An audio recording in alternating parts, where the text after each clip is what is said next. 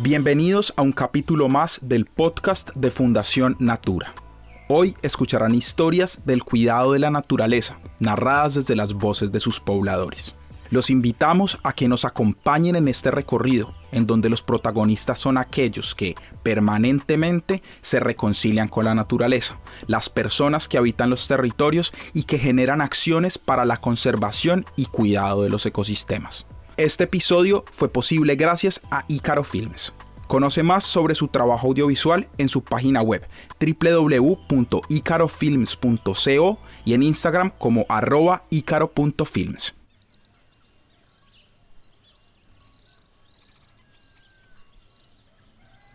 Bueno, un día mío, bueno, me levanto temprano, primordial todos los días yo debo estar muy juiciosa echándole prácticamente agüita a las matas porque ahorita va a empezar el verano y mejor dicho si ¿Es lo primero que hago? Sí, es lo primero que hago, meterme aquí, antes de meterme el cafecito a la boca, aquí porque hay que aprovechar el agua, el agua solamente está en la mañana. Mi nombre es Mónica María González Ramos. Actualmente soy presidenta de la Asociación de Sotrapat, eh, convenio con, la, con los tres, eh, las tres veredas, hablándolo así. Eh, me dedico a las artesanías también y bueno, estoy al frente del proyecto de Natura. Eh, yo me crié aquí en La Mata, eh, después de Pelaya, ahí.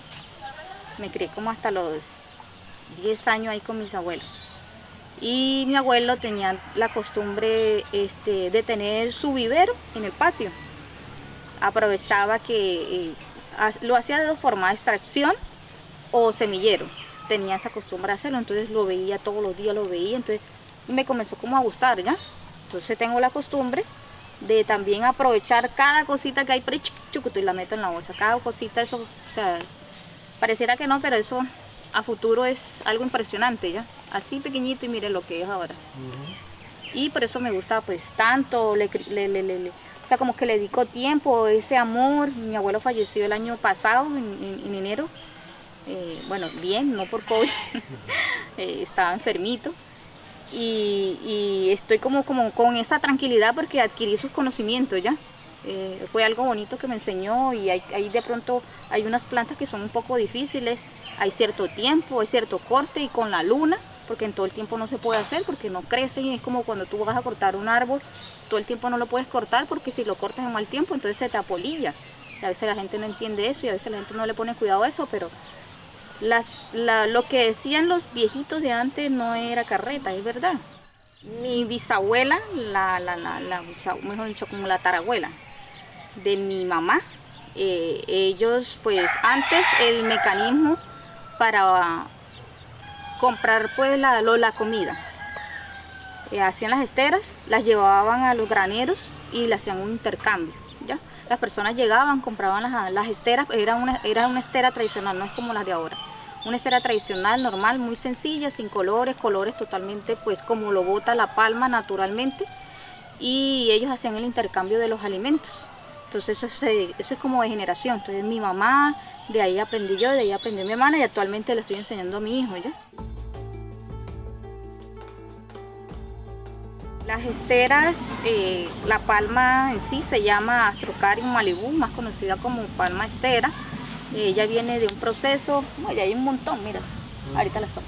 Hay un montón. Ella bota, cuando empieza, ella, ahí hay una que está botando ya el, ya el capullito, que se hace el corte, ¿ya?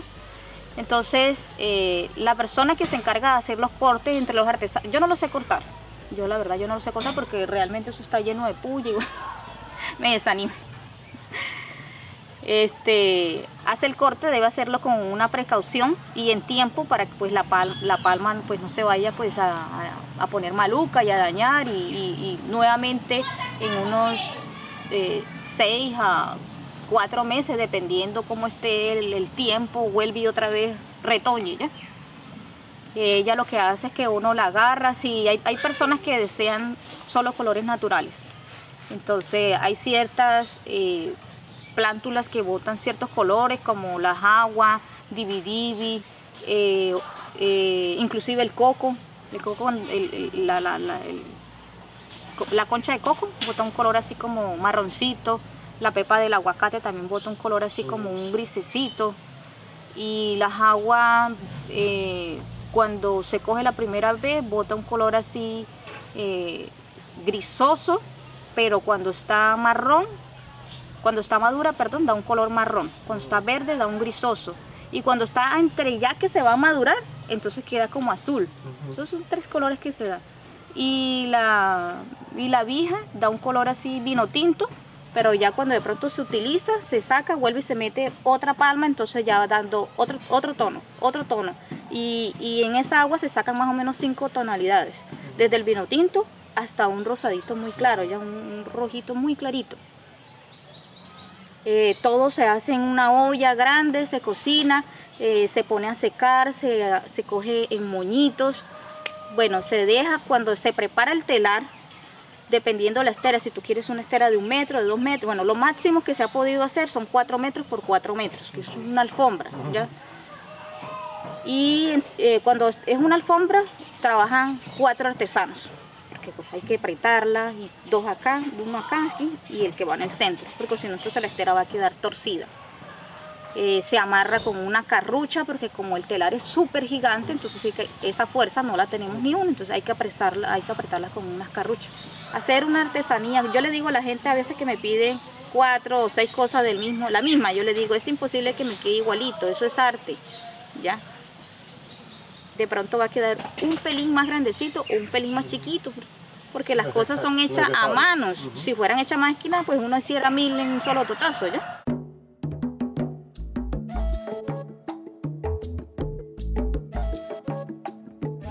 Esto, esto aquí es arrendado. Cuando yo vivía allá adelante, una casita más chiquita, ¿verdad, Angélica? Allá. El dueño de esto es un profesor y él sabe que me gusta mucho sembrar. Cuando él me arrendó su casita, en el patio lo, que, lo primero que le hice fue meterle yuca y plátano. Él había comprado la casa y él nunca había entrado a su casa. Entonces él se había ido a vivir a Valledupar. Cuando él llegó, como yo estaba sola con el niño, él me pidió el favor que si se podía quedar unos días en su casa con la esposa y los hijos. Yo le dije, sí, pero que claro. Y vamos a ver qué me dijo, Mónica, yo te voy a tener que pedir la casa porque me voy a venir a vivir acá. Esta casa como la tiene bonita. Eh, yo le dije que a medida de que íbamos arreglando con el arriendo, entonces yo le, la pinté, la acomodé, eh, le hice un frente, la llené de árboles por todos lados, le metí flores, no, eso quedó enamorado de la casa. Entonces aquí vivía una señora, entonces él sacó a la señora de acá. Me dijo, yo le dije, no, profe, yo me voy para allá, para el Pavo Real, una casa que hay por allá en el centro. Entonces me dijo, no, no, no, usted se va para mi casa. No, pero es que allá está Marta. No, Marta va a salir de esa casa porque de allá yo la voy a sacar porque la casa me la tiene vuelta a nada. Y ella quemaba basura ahí en el coco y quemaba basura en el cerezo y ese profesor andaba todo enchichado. Entonces, bueno, ella la sacó un 26 de diciembre, me vine para esta casa, eso fue el año pasado, pasó. Que lo primero que hizo fue sembrar nuevamente. En los lugares, las siete hectáreas que tenemos pensado restaurar, eh, inclusive uno eh, frente a la ciénega, que prácticamente ya no queda nada. Ya las personas eh, como que se están familiarizando y ya uno ya se están dando cuenta de lo que se va a hacer. Inclusive aquí hubo una jornada de embellecimiento el año pasado con los chicos de 11 grados, con la emisora del padre Johnny, que también siempre nos colabora. Y, hablé en la emisora que por favor, que, en ese momento tenía 2.000 árboles más los donaba, que alguien que quisiera lo que quisiera que viniera a buscarlo, que lo, único que tenía que hacer era cuidarlo. Y, los, y les encargaba el grado 11, como ellos estaban haciendo las horas sociales, se encargaba el grado 11 de plantarle el árbol donde ellos quisieran. Estas zonas ribereñas son muy bonitas y todo para uno como se olvida uno como ese estrés, el carro, el humo, la bulla y todo, pero no hay mucho que hacer, hay muchas necesidades. Entonces, entonces, pues la idea es, yo estoy tratando de buscar como una tierra para que el grupo se beneficie para sembrar, ya, patio productivo o tener de pronto este pollos o lo que sea que, ellos traten como de que no siempre sea como la, como la estera, como la estera, como la estera, ya. Y que todas las veces pues, ahorita con las capacitaciones ellos se han dado cuenta que bueno, no hay que cortarla todo porque si no se nos muere ya. Y dentro de ese núcleo hay dos personas que tienen pescadores, entonces pues también ayudarlos a que salgan de la ciénega ya. Me siento que de tanto caminar a veces necesita uno como tener un poco de paz. ya un poco de tranquilidad y este lugar me da mucha tranquilidad. Mónica es una de las personas que colaboran en territorio con Fundación Natura, en el marco del proyecto Jeff Magdalena Caucavive.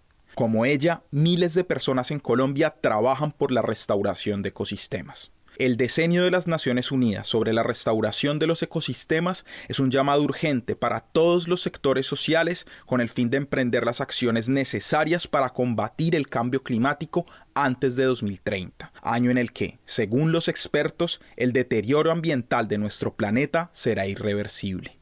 Conoce más sobre esta importante campaña en decadeonrestoration.org.